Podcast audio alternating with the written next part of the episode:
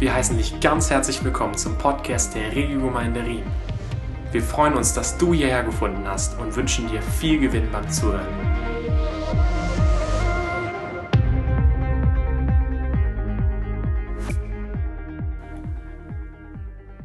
Unsere Serie heißt Good News. Und äh, wenn ich sowas mir anschaue, dann habe ich so einen Eindruck, was Good News sind. Und ich habe mich gefragt, warum berühren uns solche Clips, in denen Familien wieder vereint werden, so sehr? Ich glaube, eine ist natürlich ganz offensichtlich, weil wir Menschen Beziehungswesen sind und Familie eine der engsten Verbindungen ist, die es gibt. Auf einer noch tieferen Ebene erinnert uns das aber daran, dass die Welt in ihrer Beziehung zum Schöpfer nicht so ist, wie sie sein sollte. Tief in uns ahnen wir, und da wird etwas angerührt tief in uns, dass wir von dieser Entfremdung und Gottesferne etwas wissen. Und da steckt eine tiefe Sehnsucht in uns, endlich wieder nach Hause zu kommen. Und ich glaube, das ist eben auch ein Grund, warum es uns so anrührt.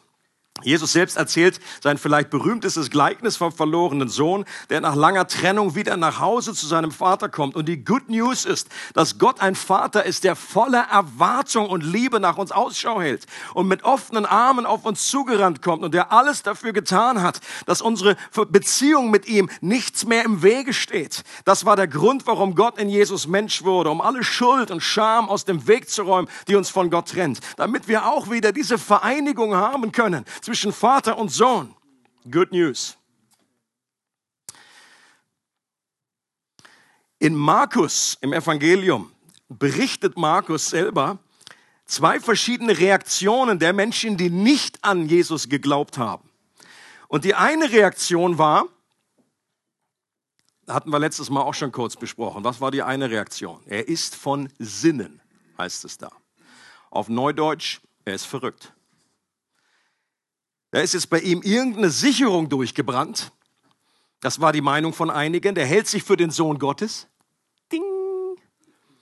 Er behauptet, Sünden zu vergeben, Menschen zu heilen, Dämonen auszutreiben, Tausende pilgern hinter ihm her.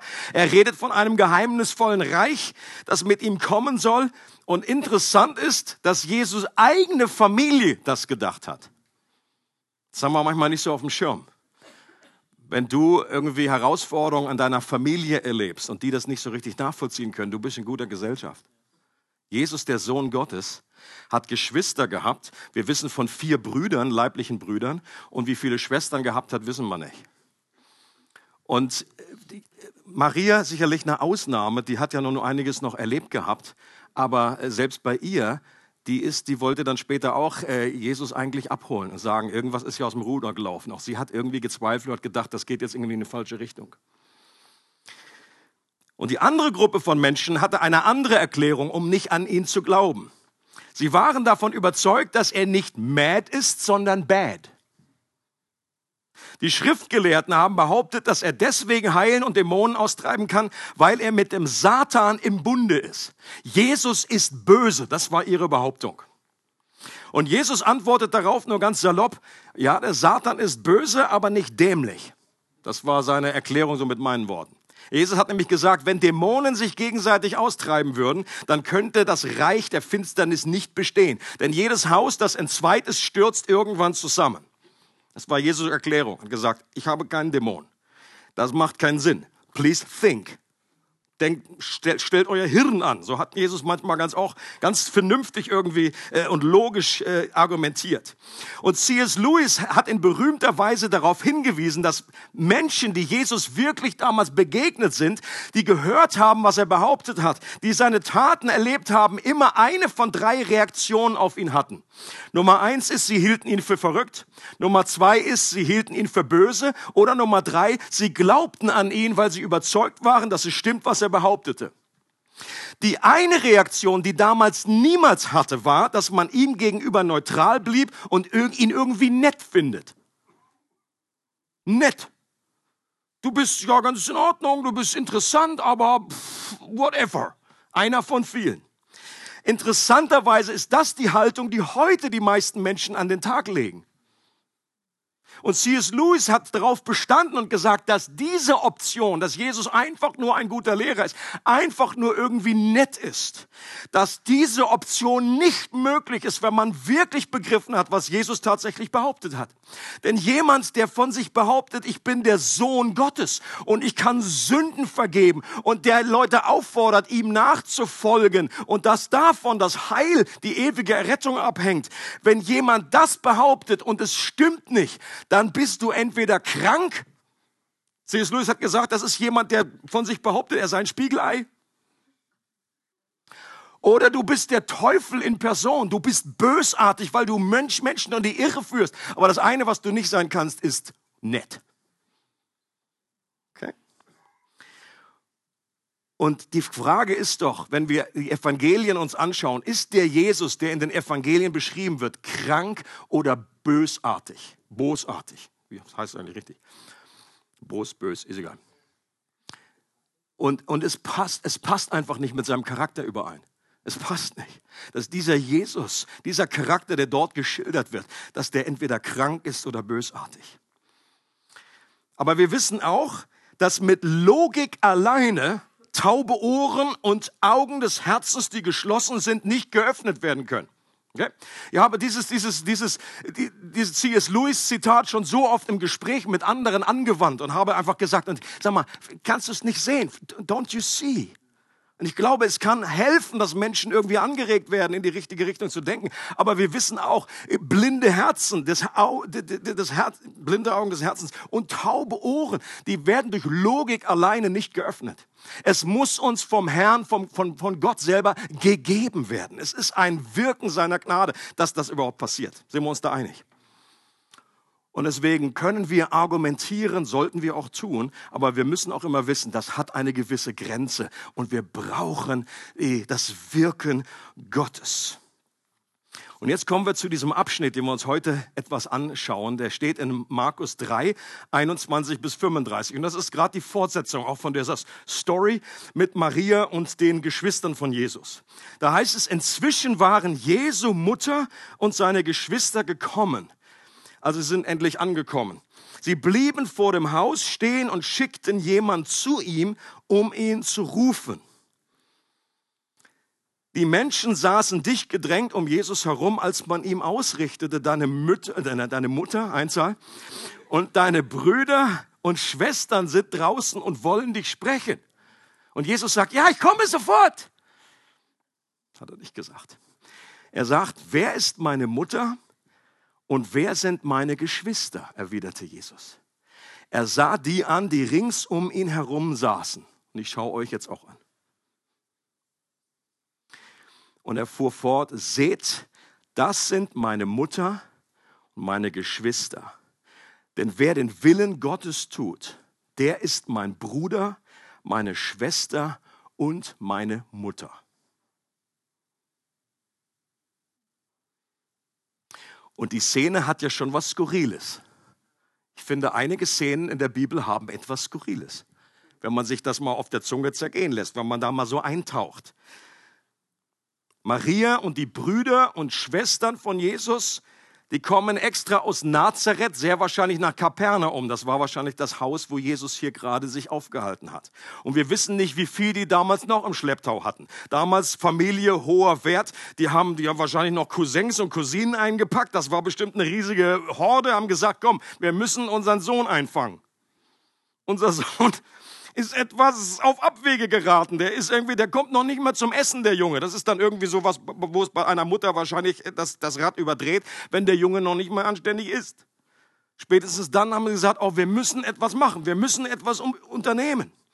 Und das ist wahrscheinlich um die 30 und 40 Kilometer gewesen, die Tour von äh, Nazareth nach Kapernaum. Und dann kommen sie nicht an ihn ran. Warum? An der anderen Stelle im Lukas-Evangelium heißt es, weil es so viele Leute da waren. Ganz einfach. Das war so ein Gedränge und das hat sie eigentlich nur bestätigt in ihrer Ahnung. Meine Güte, jetzt ist alles so auf, der, auf Jesus irgendwie ausgerichtet. Er ist jetzt der Superstar und sie folgen ihm alle nach. Wird das überhaupt richtig werden? Und irgendwie erreicht dann Jesus dann doch noch die Botschaft. Also sie machen irgendwie stille Post. Sie schicken irgendjemand da rein, was weiß ich, ein kleines Kind oder was hier geht durch den Beine durch. Oder sie haben einfach von einem zum anderen sagt, einfach die Mutter Maria ist draußen. Mutti, Mutti. Steht draußen vor der Tür. Und typisch Rabbi nutzt er diese Steilvorlage für eine wichtige Lehreinheit. Das ist so klassisch bei Jesus. Jedes Mal irgendwie eine Frage kommt auf und Jesus nimmt das und sagt, okay, let's talk about that. Und äh, Jesus lässt sich hier nicht aus der Ruhe bringen. Er, er hyperventiliert nicht so, ah, Mutti ist da. Mal abbrechen, mach mal Pause, hol mal irgendwie, was weiß ich, Sandwich raus, machen jetzt Unterbrechung. Und er sagt, wer ist meine wahre Familie? Diesen Punkt will er rüberbringen. Und dann guckt er die alle an, die da saßen. Und dann sagt er, das seid ihr.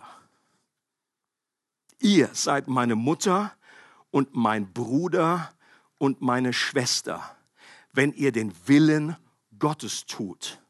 Im anderen Evangelium heißt es, wenn ihr den Willen meines Vaters im Himmel tut. Anderes Evangelium heißt es, wenn ihr das Wort Gottes hört und tut. Das ist alles dasselbe. Das Wort Gottes zu hören und zu tun, ist den Willen Gottes zu tun, den Willen des Vaters zu tun. Der Vater ist schon belegt. Jesus sagt nicht, du, wenn du, wenn du mir folgst, dann bist du mein Vater. Wer sein Vater im Himmel ist, war geklärt. Aber du kannst seine Mutter sein, du kannst sein Schwester sein, du kannst sein Bruder sein. Und ich glaube nicht, dass Jesus das in einer respektlosen Art seiner irdischen Familie irgendwie gegenüber gesagt. Wer ist denn meine Mutter? So hat er das bestimmt nicht gesagt. Auch wenn die in dem Moment nicht gerade auf der richtigen geistlichen Frequenz gefunkt haben. Also die haben in dem Moment nicht verstanden, worum es Jesus geht, dass er wirklich den Auftrag von dem Herrn hatte. Er wollte damit einfach zum Ausdruck bringen, wie viel wichtiger diese neue geistliche Gemeinschaft ist und dass die geistliche Familie eine noch höhere Priorität hat als die irdische Familie dass im Zweifelsfall unsere Loyalität zur geistlichen Familie Vorrang hat vor der irdischen Familie. Das heißt dann einige Kapitel später, und Petrus fragt, äh, Herr, wir haben alles verlassen für dich. Was wird uns dafür? Und Jesus sagt, wer auch immer Familie, Vater, Mutter, Bruder, Schwester verlassen hat, um meinetwillen und um des Evangeliums willen.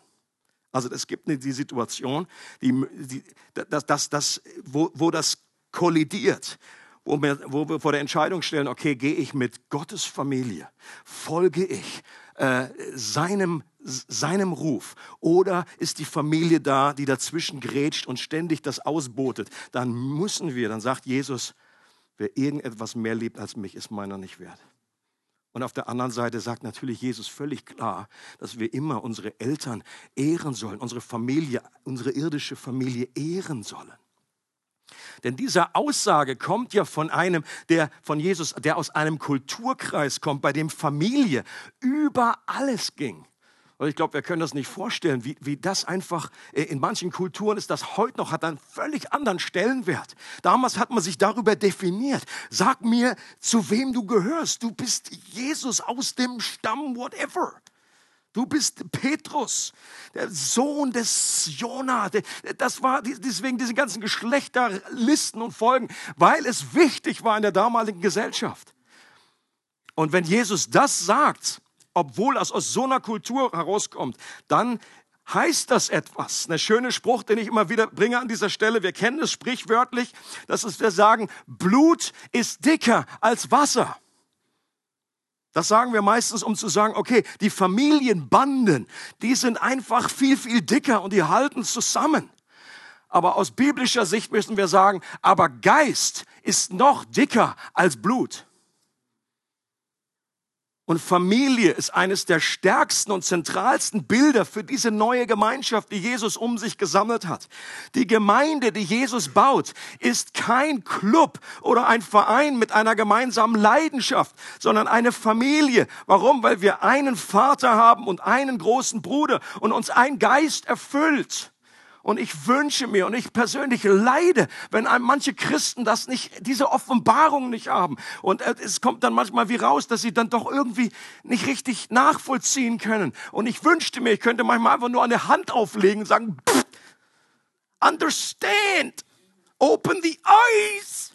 Und ich sage ja nicht, dass ich komplett begriffen habe. Ähm, aber manchmal merke ich schon, bei manchen Christen ist das nur auf der Ebene von, äh, jo, es ist einfach, ist irgendwie ein Club, ein Verein und man geht dahin und man hat ein gemeinsames Ziel. Aber es ist so viel mehr, so viel mehr. Ein zentraler roter Faden, der sich durch die gesamte Bibel zieht, ist die Erfüllung der Verheißung. Es wird in 2. Korinther 6 erwähnt, wo Gott sagt, ich will in ihrer Mitte wohnen und bei ihnen ein- und ausgehen. Ich will ihr Gott sein und sie sollen mein Volk sein. Das ist ein zentraler Faden, der sich durch die ganze Bibel zieht. Gott sagt, ich will in ihrer Mitte wohnen. Er, er, möchte Gemeinschaft haben. Er möchte bei uns sein. Und ich will ihr Gott sein. Und sie sollen mein Volk sein. Und Gottes Plan und Sehnsucht war es schon immer, dieses Volk zu haben. Und nachdem diese Beziehung mit Adam und Eva zerbrochen war, hat Gott Abraham berufen und ihm das Volk, ein großes Volk als Nachkommenschaft versprochen. Das war so diese erste große Entfaltung von diesem Plan, den Gott wiederhergestellt hat. Als Gott das Volk Israel aus Ägypten befreite, sagte er, ihr sollt mein Volk sein und ich will euer Gott sein die Wiederholung von dieser Leidenschaft, die Gott hat. Und in der nächsten wichtigen Entfaltung seines Plans, das spulen wir Jahrhunderte vor, da kommt Gott in Jesus auf die Erde, sammelt sich zwölf Personen um sich, die in Kontinuität zum alten Bund das kann ich immer wieder nur äh, betonen. Manchmal, auch, manchmal wird das nicht erkannt. Hier am alten Bund, das Volk Israel, es waren zwölf Stämme. Was Jesus macht, er sammelt sich zwölf um sich. Das war kein Zufall. Er hat nicht gesagt, oh, ob es zehn oder dreizehn sind, kommt dann eh völlig wurscht. Das ist einfach so ein bisschen, äh, das ist jetzt so die, die beste Gruppe, der beste Huddle, der irgendwie am besten läuft. Nein, nein, es war eine Erfüllung. Das ist, dass die, die Erweiterung ist, die Kontinuität, der alte Bund und jetzt ist ein neuer Bund. Mitten im alten Bund entsteht eine neue Familie, eine neue Gemeinschaft Gottes. Und Jesus sagt, ich werde meine Gemeinde bauen die nicht nur aus einer einzigen Nation bestehen wird, sondern aus Juden und Heiden, Menschen aus jedem Stamm, jedem Volk, jeder Sprache und jeder Kultur. Und das war für die damaligen Menschen, für, obwohl das Gott schon im Alten äh, Testament angekündigt hat. Er gesagt, du sollst ein Licht für die Nationen sein. Aber es wurde gerade Volk Israel oftmals so falsch verstanden und einfach, man hat sich abgegrenzt und gesagt, man hat große Mauern aufgebaut und sagt, nein, wir, wir sind, und das geschieht auch heute immer noch. Gemeinden grenzen sich ab und sagen, nein, wir sind der fromme Club, wir sind der Kuschelclub der Retten und das sind die, das sind die draußen, die anderen. Und Gott möchte, dass das rausgeht, dieses Evangelium, diese gute Botschaft zu anderen kommt. Und Paulus schreibt in Epheserbrief, Paulus vielleicht die Person, die am meisten eine Offenbarung darüber hatte, was das Neue Testament, was das beinhaltet, was das für eine Berufung hat. Er hat diese Bilder ausgemalt, hat gesagt, das ist der Leib Christi. Das ist die Braut Christi. Leute, und wenn wir das wissen und wenn wir uns so Sonntagmorgens grüßen, werden wir uns anders grüßen. Dann sehen wir uns nicht auf der rein menschlichen Ebene, sondern wir wissen, das ist Teil von dem Leib, du gehörst zu mir. Wir sind im Geist verbunden. Und mit der Maya werde ich in der Ewigkeit eine stärkere Beziehung haben, als mit meinem persönlichen Bruder, einfach irdisch meine Familie. Und Leute, ist uns das bewusst? Oder lassen wir das, ist das etwas netter Vers, den Jesus sagt, so ein schönes Bildwort? Oder nehmen wir ihn ernst, wenn Jesus sagt, wer meinen Willen tut, den Willen des Vaters, wer sein Wort hört und es umsetzt, der ist mein Bruder, meine Schwester, meine Mutter. Und Paulus sagt Folgendes im Epheserbrief. Bisher war dieser Plan ein in Gott selbst verborgenes Geheimnis was war das Geheimnis? Dass jetzt im neuen Bund ein neuer Mensch entsteht, eine neue Familie aus Juden und Heiden. Das ist der Plan, der verborgen war, der jetzt aber offenbart ist. Ich befürchte aber, dass viele Christen auch das, für die, für die ist das immer noch ein Geheimnis. Obwohl es ein offenes Geheimnis ist, es sollte jeder checken. Aber, äh, wie gesagt, die Berufung von Church zu verstehen, Und Paulus geht weiter und sagt, doch jetzt sollen die Mächte und Gewalten in der unsichtbaren Welt durch die Gemeinde die vielfarbige Weisheit Gottes erkennen. Through the church. Anderes Bild für Gemeinde neben Familie, neben dem Leib, neben der Braut ist, dass wir ein Haus sind. Okay? Und so wie im Alten Testament der Geist Gottes gekommen ist, die Herrlichkeit das Haus erfüllt hat, zuerst die Stiftshütte, dann der Tempel, es kam der, die Herrlichkeit Gottes in diesen Tempel, als Jesus, er sagte, ich bin der Tempel in Person. Da kam die Herrlichkeit bei seiner Wassertaufe auf ihn in Form einer Taube. Und dann, als die Gemeinde gegründet wurde, geboren wurde an Pfingsten, kam auch die Herrlichkeit Gottes und erfüllte den Tempel. Und Paulus sagt, wisst ihr nicht, dass ihr der Tempel des Heiligen Geistes seid? Und ich wünsche mir, dass ich das immer besser verstehe und dass wir als Gemeinschaft das besser verstehen. Ich glaube, wir würden ganz anders miteinander umgehen. Wir hätten einen ganz anderen Motivation, ob wir dann morgens überlegen, okay, rolle ich jetzt den Stein davor? Weil wenn du denkst, okay, das ist einfach auf einer Ebene wie ein Tennisverein, dann sagst du, gut, pff, ob ich da mal komme oder nicht, ne? fällt in China ein Sack Reis um. Aber wenn wir uns als Tempel verstehen und wissen, das ist etwas, es gibt nichts Wichtigeres, was an einem Sonntagmorgen stattfinden kann. Auch kein Super Bowl oder irgendwas. John Stott hat gesagt, eines unserer größten evangelikalen blinden Flecken ist es, die zentrale Bedeutung der Gemeinde zu übersehen. Wir neigen dazu, individuelle Erlösung zu verkündigen, ohne zu der errettenden Gemeinschaft weiterzugehen. Wir betonen, dass Christus für uns starb, um uns von aller Schuld zu erlösen und nicht damit er sich ein Volk für sich selbst reinigte. Okay? Das ist eine große Gefahr in unserer individualistischen Gesellschaft, dass wir einfach Errettung, aber in, in der Bibel ist Errettung immer ein Gemeinschaftsprojekt. Gott errettet ein Volk. Gott errettet und du bist Teil von diesem Plan. Zinsendorf, den kennen die meisten von euch, oder Graf Zinsendorf, nicht Graf Dracula, Zinsendorf. Und viele lesen auch die Losungen, das hat angefangen bei ihm, ihm in Herrenhut. Ähm, und, äh, und er hat von drei Bekehrungen geredet. Das, das ist mir immer wieder eine Hilfe. Er hat gesagt, im, im Leben eines Christen kann es drei Bekehrungen geben. Die erste Bekehrung ist zu Gott. Die zweite Bekehrung, die stattfindet, ist zur Gemeinschaft, zur Gemeinde hin.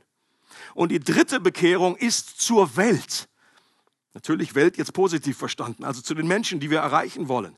Und im besten Fall finden diese drei Bekehrungen in einem Moment statt. Es ist jetzt nicht so, dass die immer hintereinander geschaltet werden müssen. Aber Tatsache ist, dass das oftmals sehr, dass das manchmal wie Zeit braucht, dass manche einfach sie haben sich zu Gott bekehrt, aber irgendwann erst vielleicht nach einem Jahr oder so fällt der Groschen, ah, Gemeinde, jetzt verstehe ich, jetzt checke ich. Und dann ist es wie eine Bekehrung nach der Bekehrung. Und dann auch eine Gemeinde kann an den Punkt kommen und sagen, meine Güte, wir waren so auf uns fixiert und jetzt bekehren wir uns. Wir sind für die anderen da, nicht nur für uns. Und ich wünsche mir, dass Gott das neu tut. Und ich glaube, wenn der Geist Gottes frisch ausgegossen ist, dann findet das wie automatisch statt. Ein Beispiel haben wir in der ersten Gemeinde, Apostelgeschichte 2. Den Abschnitt schauen wir uns noch an. Apostelgeschichte 2, 42 bis 47. Da heißt es, was das Leben der Christen prägte, waren die Lehre, in der die Apostel sie unterwiesen. Ihr Zusammenhalt in gegenseitiger Liebe und Hilfsbereitschaft, das Mahl des Herrn und das Gebet. Jedermann in Jerusalem war von einer tiefen Ehrfurcht vor Gott ergriffen. Und durch die Apostel geschahen zahlreiche Wunder und viele außergewöhnliche Dinge. Alle, die an Jesus glaubten, hielten fest zusammen und teilten alles miteinander, was sie besaßen. Sie verkauften sogar Grundstücke und sonstigen Besitz und verteilten den Erlös entsprechend den jeweiligen Bedürfnissen an alle, die in Not waren. Einmütig und mit großer Treue kamen sie Tag für Tag im Tempel zusammen. Außerdem trafen sie sich täglich in ihren Häusern, um miteinander zu essen und das Mahl des Herrn zu feiern. Und ihre Zusammenkünfte waren von überschwänglicher Freude und aufrichtiger Herzlichkeit geprägt. Sie priesen Gott bei allem, was sie taten und standen beim ganzen Volk in hohem Ansehen. Und jeden Tag rettete der Herr weitere Menschen, sodass die Gemeinde immer größer wurde. Irgendjemand Interesse bei so einer Gemeinde dabei zu sein? Okay, passt auf, worauf die Hand das klingt super. Das klingt nach Leben. Das klingt danach, da möchte man dabei sein. Und äh, auch heute verknüpfen wir die Preach hier wieder mit einem Symbol, äh, was wir aus dem Buch von dem Phil Wilfew genommen haben. Das Buch, äh, das Symbol ist Home. Home. Es ist Familie. Okay? Und hier gibt es vier Gs, die er beschreibt und die ich auch übernommen haben. Vier Gs. Und durch diese vier Gs gehen wir jetzt noch gemeinsam. Oh, das passt ja wunderbar. Wir gehen noch da gemeinsam durch die vier Gs. Und wenn wir eine Offenbarung von Gemeinde als geistlicher Familie erhalten haben, dann wird unser Leben von den vier Gs geprägt werden. Und in dem Maß, wie wir das mehr verstehen, umso mehr wird sich das auch in der Gemeinschaft manifestieren. Das erste G ist geben. Geben.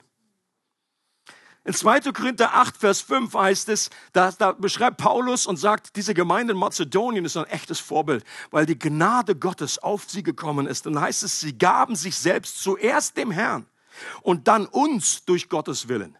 Es geht hier eben auch um Finanzen. Er sagt, die waren aus ihrer Armut raus, waren sie sogar überschwänglich im Geben. Aber sie haben sich erst dem Herrn gegeben und dann auch uns und dem Werk Gottes. Und hier bei der Gemeinschaft dort in, in Jerusalem, das heißt, sie gaben sich hin und zwar sie blieben beständig bei der Lehre der Apostel. Das heißt, sie waren immer Lernende. Sie kamen nicht an den Punkt, sich, oh, jetzt haben wir alles gehört, komm, Jesus war da, haben wir dreieinhalb Jahre gehört. Aber nein, sie blieben weiterhin beständig in der Lehre der Apostel. Sie wollten, sie haben sich, das ist eine Art, wie man sich Gott hingibt, indem man sagt, Gott, sprich weiter zu mir. Ich möchte lernen, ich möchte unterwegs bleiben, ich möchte weiter wachsen. Wenn du als Christ aufgehört hast, zu wachsen, dann haben wir ein Problem. Und sie gaben sich nicht nur dem Herrn hin, sondern sich auch einander in Liebe und Hilfsbereitschaft. Sie waren großzügig mit ihren Ressourcen, mit ihrer Zeit, mit ihren Finanzen. Sie verkauften sogar Grundstücke oder andere Dinge, um denen zu geben, die weniger hatten. Das finde ich, das finde ich echt herausfordernd. My goodness. Okay? Und ich glaube, die damals, die hatten jetzt nicht beim Einführungskurs irgendwie so ein, so ein Thema, so wie wir den Zehnten geben. Ich glaube, das war dann nicht nötig. Die meisten waren sowieso alle geprägt vom Alten Testament. Das war ein Prinzip, das war damals. Manchmal ist eine, ist eine legitime Frage, warum taucht dieses Prinzip des Zehnten im Neuen Testament so wenig auf? Weil wenn du wirklich im Geist Gottes lebst, dann wirst du diesen Standard automatisch übertreffen. Dann geht es nicht darum, oh, muss ich auch den Zehnten geben? Ja, wenn der Geist Gottes dich erfüllt, dann wirst du eine Großzügigkeit leben. Dann reden wir nicht mehr um zehn Prozent, sondern wir reden darüber, dass man wirklich auch irgendwie Dinge verkauft, irgendwie die, diese, diese äh, äh, Beförderung vielleicht nicht annimmt oder doch annimmt, um weiterzugeben, nicht annimmt, weil wir einfach jetzt wissen, nein, ich muss meine Zeit, möchte ich besser für anderes einsetzen. Großzügigkeit. Und das, haben, das ist nicht durch das Gesetz gekommen. Da hat der stand jetzt irgendwie nicht Apostel Petrus dahinter gesagt, jetzt aber. Sondern das war eine Willigkeit, das war eine Freiwilligkeit. Und das ist, Leute, übrigens nicht der Standard. Äh, nirgendwo wird in der Bibel im Neuen Testament gesagt, dass man irgendwie gar keinen Besitz mehr haben darf. Das ist einfach eine große kommunistische Kolchose da irgendwie. So, alles wird jetzt hier äh, verwaltet von den Aposteln oder was. Nein, man hat Privatbesitz gehabt, das war überhaupt nicht das Problem. Aber trotzdem führte das dadurch, durch die empfangene Gnade dazu, dass sie gerne weitergegeben haben. Und so eine geistliche Atmosphäre ist der beste Nährboden für Gottes übernatürliches Wirken. Es heißt, durch die Apostel tat Gott übernatürliche Wunder und Zeichen. Ich glaube, wenn so ein Nährboden da ist von von Gebefreudigkeit, da gibt gern, Gott gerne auch. Die Frage an dich ist, wie ist dein Gebequotient? Wie ist dein G in dem Punkt? Bist du großzügig mit deiner Zeit? Bist du großzügig mit deinen Finanzen? Und wie gesagt, nicht durch schlechtes Gewissen lässt sich das verändern, aber durch die Erkenntnis, dass Geben glücklicher macht als Nehmen. Wenn du Jesus das wirklich glaubst, dass das stimmt, dann wirst du das ausprobieren und du wirst genau das erleben. Geben macht glücklicher als nehmen. Und das Evangelium an diesem Punkt an dein Leben ranzulassen, wird dich verändern. Das erste G. Das zweite G ist, sie suchten die Gemeinschaft. Sie waren gerne zusammen. Sie trafen sich im Tempel als größere Gruppe und auch in kleineren Gruppen in den Häusern. Das waren die ersten Connect-Gruppen. Weißt du Bescheid? Sie beteten zusammen. Sie lobten Gott. Sie feierten das Abendmahl zusammen. Machen wir nachher auch noch.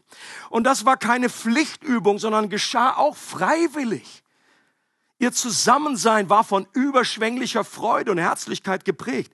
Interessant ist, dass eine Struktur ja hier aufgezeigt wird, die sich im Prinzip über 2000 Jahre immer wiederholt hat. Es gibt eine größere Gruppe, sie trafen sich im Tempel, Gottesdienst, das waren nach Pfingsten ein paar tausend. Und sie trafen sich in kleineren Gruppen zu Hause, weil auch das nötig ist, weil du in so einer großen Gruppe, da hast du, kannst du gut Gott loben, aber es ist schwierig, irgendwie echte Gemeinschaft zu haben.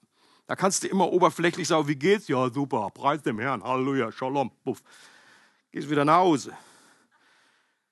Und es ist mir völlig egal, wie, wie, wie wir das nennen, ob wir das irgendwie Kleingruppen, Hauskreise, Connect-Gruppen, äh, Coaching-Gruppen, Huddle, such dir irgendeinen Namen aus. Es geht um das Prinzip der Gemeinschaft. Vielleicht hast du nur eine Zweierschaft. Mit Christoph Zahn habe ich mich mal über Mittag irgendwie immer angerufen. Da hatten wir eine Coaching-Gruppe über Telefon. Das war auch gut. Ne? Sag jetzt nichts Falsches.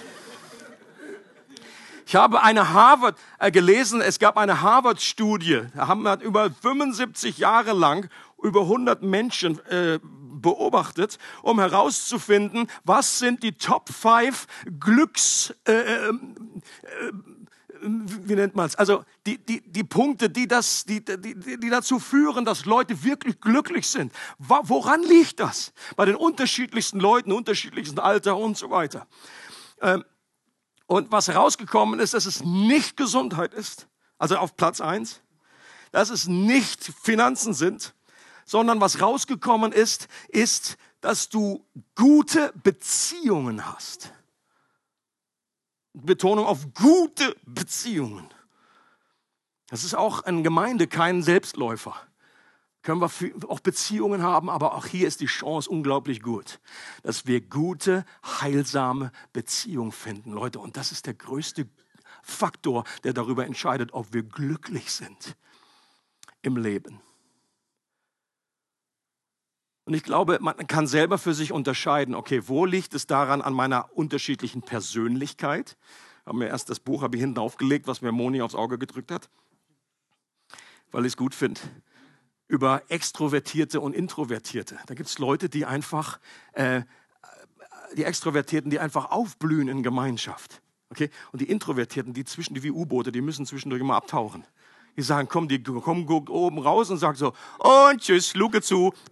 Und dann kommen sie vielleicht mit ihrem Rohr mal raus, gucken, wie es läuft. Und dann müssen die einfach wieder Energie tanken. Und das ist völlig okay. Da müssen wir aufpassen, dass wir nicht die einen als heiliger darstellen als die anderen. Aber gleichzeitig gibt es andere Gründe, warum sich Leute zurückziehen. Wenn irgendwie etwas ist, was du verstecken willst, wenn einfach Sünde einfach da im Leben ist und das, das etwas trennt und dass du dich in dieser Gemeinschaft nicht zurückziehst als Lone Ranger, als Einzelkämpfer. Dazu hat Gott uns nicht berufen?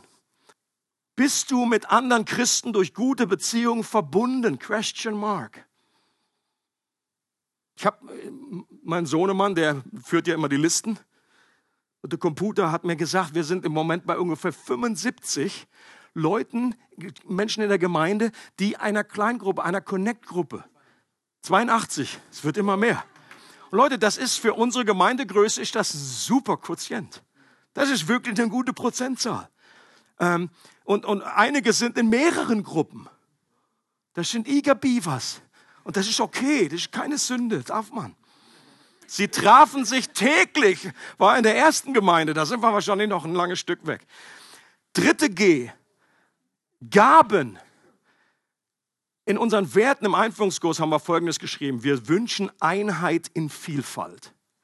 Wir sind eins, aber nicht einheitlich. Okay? Wir schützen die Einheit und schätzen die Vielfalt. In der Gemeindefamilie geht es darum, dass jeder seine Gaben entdeckt und einsetzt zum Wohl der Gemeinschaft und der Ehre Gottes. 1. Petrus 4, Vers 10, da sagt Petrus, jeder soll den anderen mit der Gabe dienen, die er von Gott bekommen hat. Wenn ihr das tut, erweist ihr euch als gute Verwalter der Gnade, die Gott uns in so vielfältiger Weise schenkt. Wer soll seine Gaben einsetzen? Jeder. Wer hat eine Gabe von Gott bekommen? Everybody. Wenn du hier sitzt und nicht weißt, was deine Gabe ist, dann ist das etwas anderes. Das lässt sich herausfinden. Aber bitte glaube nicht der Lüge, ja, der hat was rechts neben mir, der hat was links neben mir, aber ich habe nichts bekommen. Das ist nicht im Buch.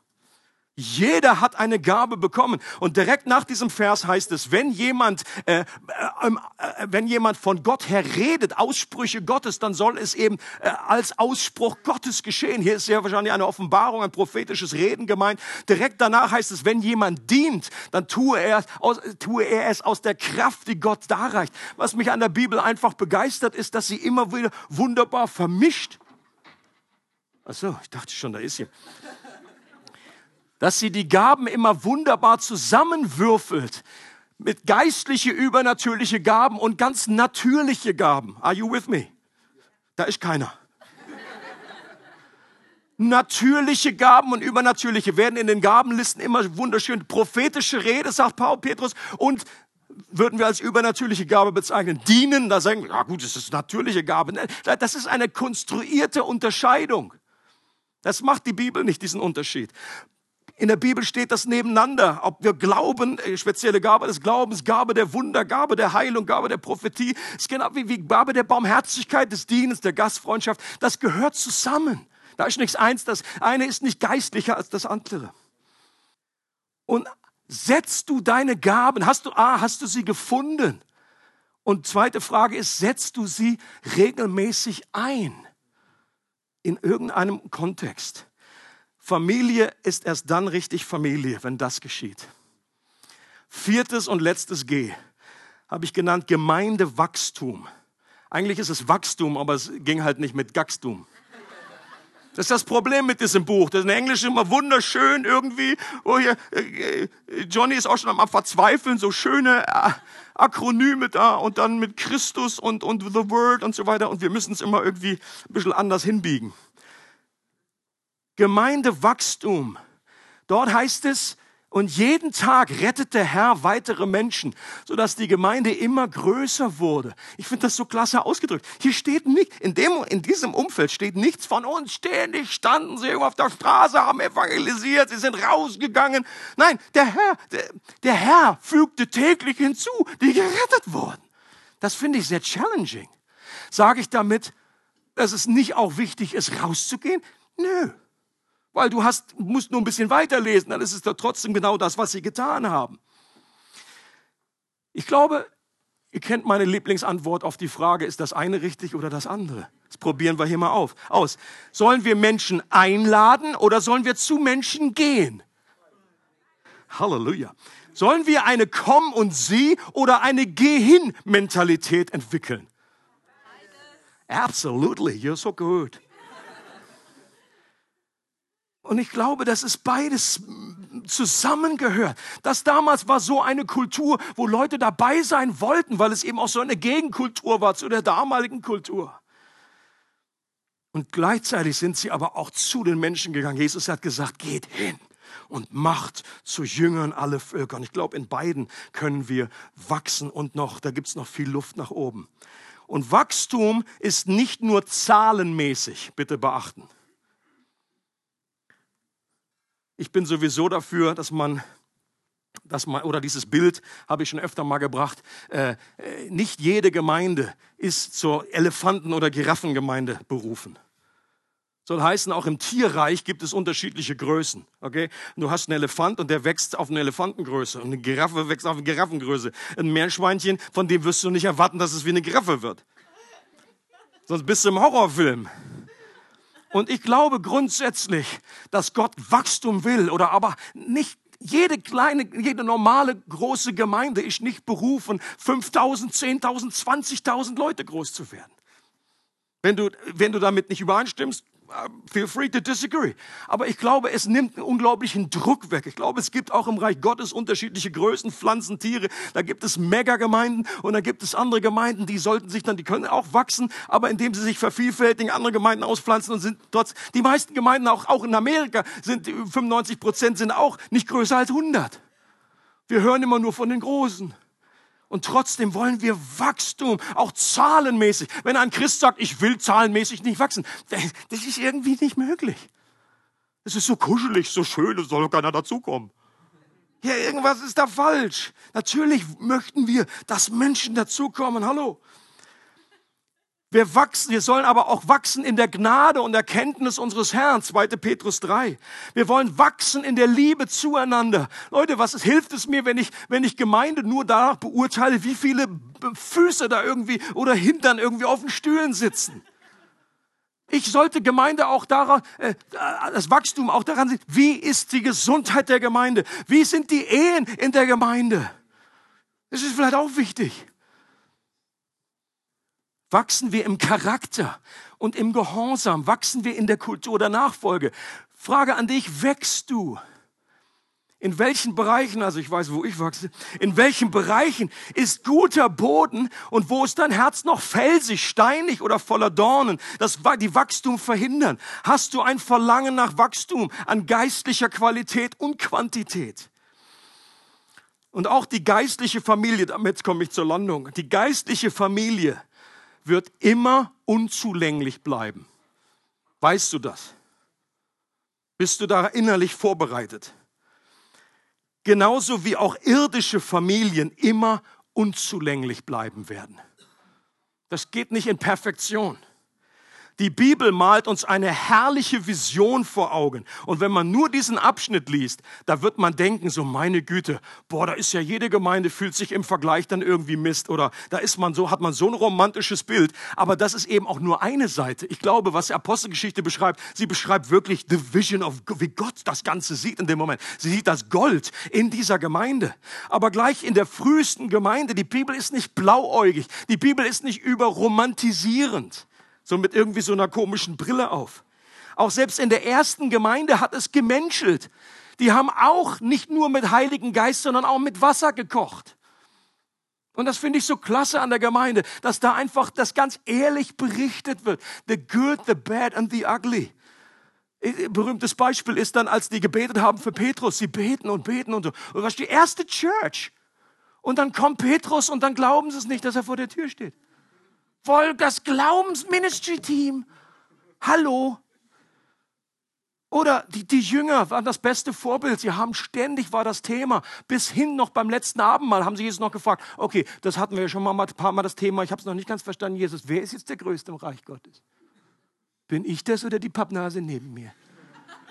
Okay, das war nicht nur einmal Thema, das war immer wieder Thema. Und Jesus so, okay, ich habe jetzt kein Kind mehr zur Verfügung, was mache ich jetzt noch? Was, was will ich jetzt noch für ein Beispiel nehmen?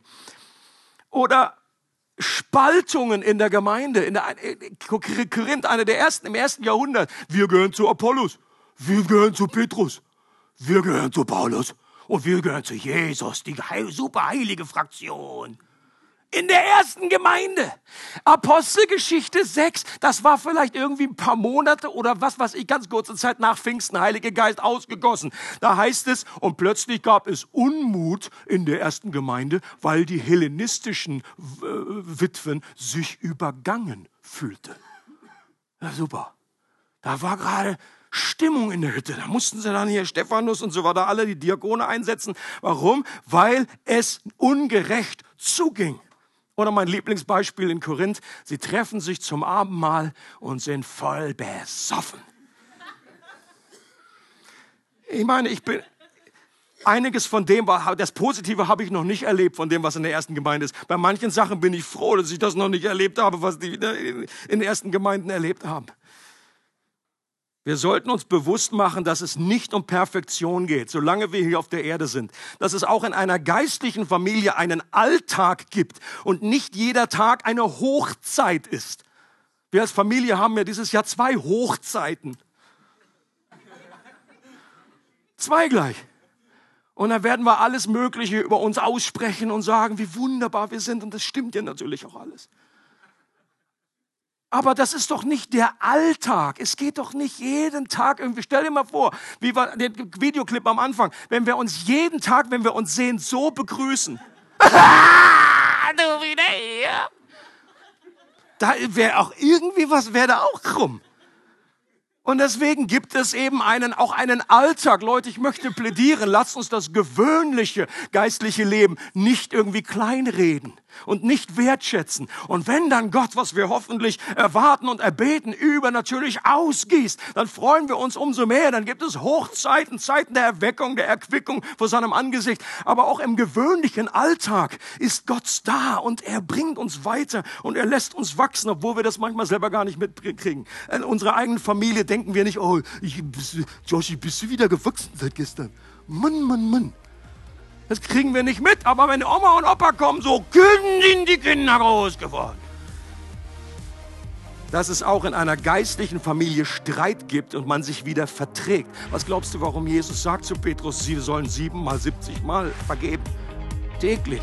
Warum ist das wohl nötig? Weil es einfach nötig ist, auch in einer geistlichen Familie. Und auch Gemeindefamilie wird gestärkt dadurch, wenn man richtig mit Konflikten umgeht.